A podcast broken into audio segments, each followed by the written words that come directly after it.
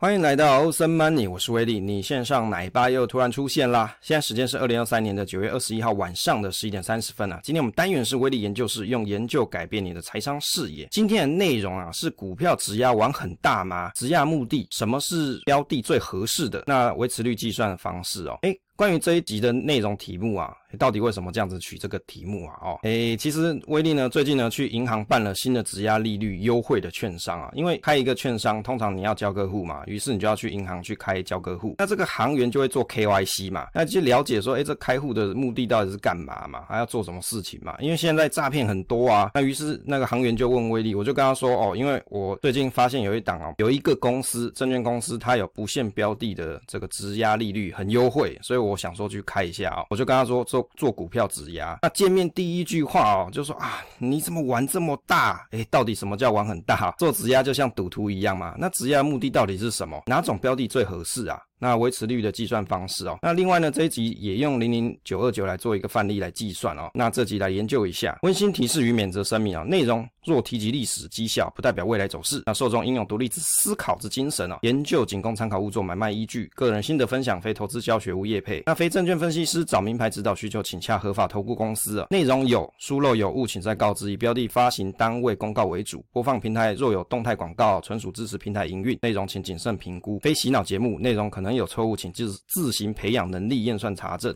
借贷投资的警告啊，因为关于有讲到借钱的东西啊，威力还是要提出一些警告声明啊。若投资不如预期有状况，应思考还钱方式。欠钱投资非不用还钱啊，保持对风险的警觉心。本来有良好投资组合者啊，是放大投资效果；反之，借钱投资只是放大风险。投资人应有理性评估自身之能力啊，心态层面与确认持股信心，不鼓励无计划之借贷投资。股票质押是玩很大吗？哦，因为最近有不限标的的券商质押方案啊，利率低，也就去开一个交割户。那行员就问威利第一句话说啊，玩这么大哦，做质押，一脸表情好像赌徒才要做股票质押。诶，是这样子的吗？其实股票质押是玩玩很大嘛，当然你要讲玩很大也可以玩很大，但是安全范围使用是扩大资产。那我如果要跟这个行员解释很久啊，原则上一时半刻也讲不清楚。反正他有跟我 KYC，我也如实跟他讲嘛。我如果做了这个开户啊，我做了这个事情，我即使是备而不用，等待好机会也是应用的方式之一啊。所以我认为啊，人的认知到哪，财富程度就到哪。那有网友就会泡。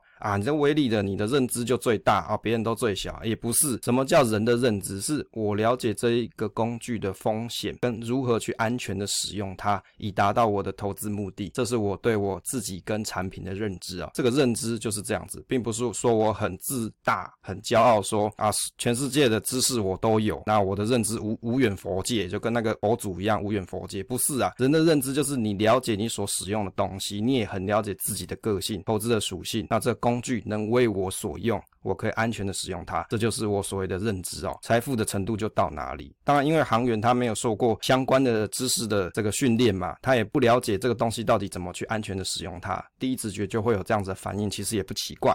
关于这个股票质押是什么，我们在 S 十三第十三季的节目的 EP One 里面有介绍过。当然，这一集的题目是指股票质押是什么，质押的优缺点。那我们这一集呢是语音的方式，是 Podcast 形式，没有投影片啊，所以大家也看不到里面的内容。当然，我记得我有做文章的部分啊，那如果有兴趣的朋友，请再到方格子上去看。那这一集的大纲里面啊，前情提要一下，有讲到一些质押优缺点，维利维持率怎么计算。那这一集还是会讲一次。那股票质押可以去赚股息，以及下跌多少维持率变多少。关于下跌多少维持率变多少，我们在方格子的文章也有做过很多的阐述。那如果你遇到股价跌怎么办？那其实股价跌怎么办？我们会在下一次。介绍股票质押相关的研究内容的时候，也会跟大家讲六个方式。那另外呢，这一集还有提到质押可以补还本金吗？还有可以卖股票吗？跟是不是可以领股息啊？维持率对应的杠杆倍数跟质质押的一个规划。如果你有兴趣的朋友，可以去回听这一集的节目。最近的质押新闻啊，哦，要选举的候选人解职啊，某候选人要选举啊，避免影响社会观感，他就把股票。解职，趁股价上涨，降低质押的比例哦。其实公司的大股东啊，或是经营者，他为了要营运公司，或是他个人有些资金规划，常常会用质押的方式，就进进出出的，就质押的方式，让自己手上的资金运用得宜啊。同时，也是一种杠杆的方式啊，有机会放大收益。所以你看，其实这些大股东或是经营者，他们其实很懂得善用资产哦。钱这种东西啊，一块钱在你的手上，跟这些大股东。经营者的手上，那个价值是不一样。人家会运用钱，可是我们要学习怎么去运用钱。所以不是说我老死存着钱就是一个很好的事情，并不是哦。我们要去思考一下，诶，这个工具到底本来它是怎么用的？那像这些大公司啊，他们为了这些经营者，他可能为了要运营公司，他不想要卖股票啊，不想要影响他自己的股份啊，于是他用质押的方式来换取现金，借贷出现金来做更多的投资嘛。那这就是一种质押的最原始的应用方式。那一般外界会对公司高成的设置过高会有所疑虑，那也有立委需要求政府要规定质押的上限呢，避免企业这些公司高层滥用资金过度杠杆呢。原则上，这个新闻我之前有去看，但是我并没有看到法条有真的去规定质押的上限。质押的新闻最近还有一个稳适用啊，外资抵押台股借外币，这个金管会啊，为了要稳定股市，避免。因为汇率波动造成外资大举的卖出台股，资金走出台湾啊，于是呢，就在一百一十二年的八月二十八号实施了一件事啊，可以让外资抵押台股去借外币啊。那金管会他有讲说，外资如果有从事海外投资活动之资金需求，可以用我国的上市柜股票作为担保品换取资金啊，不用卖出台股的持股部位。这这样子的好处，原则上就是一种稳定股市的效果嘛。也也就是跟这些外资朋友、这些投资人讲说，诶，你真的你有资金需求，你不用急着卖股票嘛，对吧？你不用卖股票，你可以用借贷的方式，你可以借了钱之后，你可以先去做投资，之后你再还钱嘛。那这这样子就有一个牵制的效果，用来做稳定台湾的股市市场。诶，这也是一种质押的方式啊。股票质押的目的到底是什么？公司的营运弹性资金呢？公司的经营者他可以通过质押股票，不用卖股票去换得资金嘛？那后来延伸成一般的股民啊，股票质押不限用途贷款。那你用股票当做担保品，向金融单位借出担保品的价值一定比率的金额，用来作为资金调度运用之用。原则上就是你有一个价值的股票抵押在金融单位那里，于是他核定。诶，这个标的它实际上可以核多少借贷的金额给你几成？比如说六成、五成，看这个标的它对这个标的的认知可以核定你多少？有点像各位你去当铺嘛，诶，我这个手镯，讲这好像很古老嘛，我这个手镯大概可以当多少钱呢？啊？我这个戒指我阿嬷给我的可以当多少钱？大概是这个概念。这个股票质押的目的啊，是长期活化资产。长期投资股票的持仓者哦，因为他很少去买卖股票，除了领股息等待标的价值成长之外，其他活化的方式大概就有两种嘛：股票出借跟股票质押。通过这两种方式，你不用卖股票也可以获得额外的收益。不然你那股票锁在那里要干嘛？又不会再涨更多东西。它除了给你股息嘛，股息我知道啦。那你的股票除了可以领领股息，其其他也没什么用啊。再就是你借别人嘛，出租领租赁收入就是出租嘛，你把股票租给别人，他要去做当冲啊，或是他要。去做放空啊，随便他，那他会给你租赁收入。股票质押的资金啊，再投入到股市，放大投资组合，就是另外一种运用的方式，也是长期投资活化资产的方法之一。那到底什么标的是合适的哦？体质好的公司嘛，通常信用体质良好的公司作为担保品，可借出的金额是五到六成，常见是六成啊。也有人是使用 ETF 来做质押。那信用跟体质不良的公司无法作为抵押。在这边要跟大家做补充啊，其实有些金融单位他会去认定标的哦，标的的范围哦，例如说有些单位他是认为金融股叫做优质，它利率就特别低。那有些公司他认定某些 ETF，他认为叫很好，它利率就给你低。那有些单位它可能是这个优选名单啊，它是随时都在改变，然后可能是一季改变一次啊，不能讲随时，就一阵子改变一次。那对于做质押的人来说，它就很麻烦啊。比如说我这一季。或是今年度我都有一个优惠利率，可是到了隔一年就没有优惠利率了，你就要烦恼说，那我这一档标的我要先还钱，还是我要再转去别的地方做质押，就会有这样子的困扰。那也有金融单位它是不限标的的，利率也还不错的。那我觉得像这样子啊，可以让大家节省很多麻烦啊。标的的股价稳定跟股价波动低，但是长期趋势向上，股息配发优者，其实就是四大重点。哦，这题会考，如果你真的有兴趣的话，其实股复习一下，股价稳定。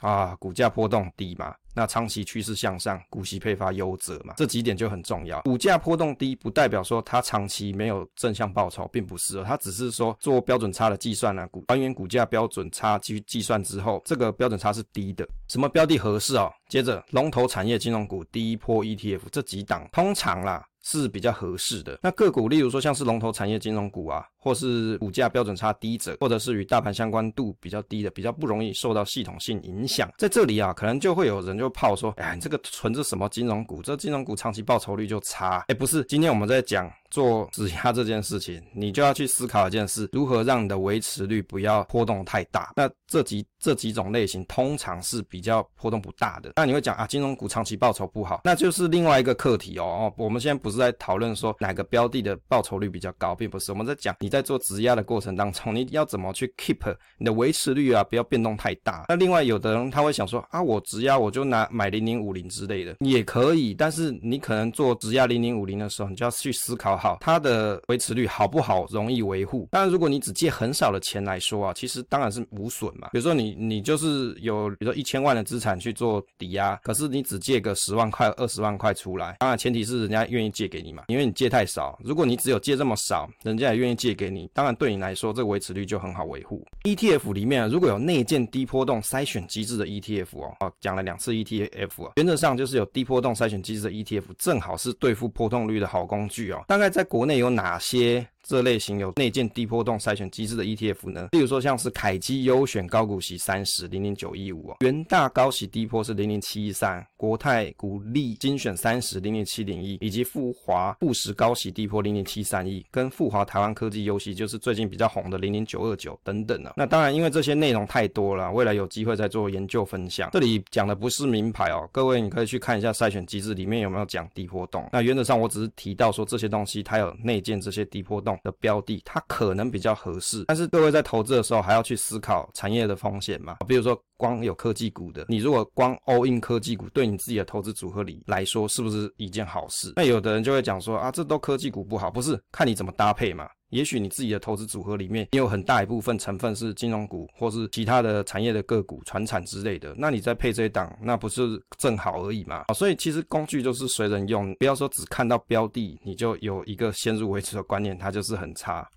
什么人合适？其实中长期股票的投资人啊，投资股息优质标的啊，每年含息报酬率大于直接利息者，好，这个只打错，有利差跟标的资本利得可以赚。所以其实重点有两个，第一个就是利差嘛，再来就是资本利得。更正利差这个部分呢，我要再补充一下，是指说你做直接的利息跟你所领到的这个现金股利嘛，这边你要去做一个取舍，你要有利差你才去做这件事情嘛，有利差是第一件事，接着就是要有资本利得，有机会长期报酬向上，临时有资金调度需求者免短期还本金啊，这就是比较合适。有些人他可能因为自己自身的产业关系或是个人因素，他需要常常有一些临时资金的调度，那他这个就是一个很好的方式，你不用。短期还本金，想要扩大股票部位者，借出的款项提早持股，获得股票价值之增长。其实这件事情啊，大家应该会发现，台湾的物价一直上涨嘛，股票其实也是啊。如果你在提你的人生的初期，提早可以得到这些有价值的东西，在长期的发展来说，你有机会获得更好的报酬。这是就逻辑而论啊。维持率的计算方式是总市值刮胡市价乘担保品股数刮胡除以欠款刮胡已拨款减已还款。好，刮胡啊，为什么都要讲刮胡？是因为我们有一些是听众，不是观众，我还是要把公式讲清楚。简单来说，我们用零零九二九来举例啊，例如说像九月二十号的股价是十七点六七元。假设有一百张借八十万，那维持率怎么算呢？就是十七点六七乘上一百，再乘上一千嘛，因为一千股再除以八十万，那这样子算出来的维持率就是两百二十一 percent。像零零九二九里面的筛选机制哦，它有关于像质押的特点，哪一个事情呢？这里面有提到说有降波动跟追求股利稳定度的筛选方式，但是这个标的它有产业的风险，就必须要去注意到。那里面关于流动性的筛选后，它会有几个方式：两百五十二日的还原日平报酬值指数平滑波动度属前九十 percent 低，以及最近三年平均股息殖利率属于前九十 percent 高，跟最近五五年现金股利变异系数数前九十 percent 低哦。简单来说，就是还原报酬指数波动度希望是低的，那股息殖利率希望是高的，那现金股利差异性低的。你去看啊，他所讲的东西是不是刚好跟我们做质押的东西很相近？只是比较可惜的就是啊，因为他假设你都都只想要做零零九二九的话，因为它是跟科技业的产业相关度极高嘛，因为它就叫科技，科它名字就已经是讲说它就做科技业这些电子股嘛。那如果说它这样子的筛选机制放大到到整个产业组合，我觉里面就我就会觉得是很完美的一个一个 ETF 啊。很可惜它并不是这样子，它比较适合你做组合拳啊。我用这一档去搭别人，那可能就很合适，因为它里面所提到的特点，我波动度低嘛，殖利率又要高嘛，现金股利差异性低。我们复习一下，刚刚我们在做质押里面，假设你要做长期投资股票里面放大你的投资组合，第一件事我希望怎么样？我希望股息稳定嘛。第二个就是我希望长期有一个很好的报酬率，再来就是它的波动度是低的嘛，大概有这几个项目。大概二到三项项目是我们所追求的，刚好它里面所点到的都是啊。结论的部分啊，其实，在质押的规则当中啊，除了借款利率外，那维持率就是最重要的。当然，借款利率当然是很重要啊。假设你今天借款利率谈到是一个六 percent，说实在，你也不用做做什么质押了，不用嘛，因为一般你领股息大概也领不到那么那么好了。那我觉得一般你领现金股利有个五 percent、六 percent，大概就差不多。但是如果你的利率已经是六 percent 了，那很可惜你就没有什么利差可以赚。接着就是维持率是最为重要的，也就是说你在做整个质押里面啊，这个游戏规则里面，这个维持率是。最最最重要的，因为你如果维持率没有维持好，你就很容易被断头、被平仓嘛。质押的投资组合里面，波动度低者为佳。所谓的波动度啊，并不是指说标的长期的报酬率差哦。有很多人以为说波动度低就是它报酬率很差，并不是。它只说股票价格是在特定时间区间内计算还原股价的标准差，那在股票池排序中比较低哦。所以它只说它的股价可能在一定时间内它的波动是比较变化的量是比较少的，但是不代表说标的是长期没有。往上哦，并不是这样。股票的维持率依据各家都有不一样。那将维持率维持在高位啊，谨慎投资，将股票资产做资产活化，带来正向收益，才是在质押里面所要追寻的事情啊。分享总是单纯的快乐，期待下次再见。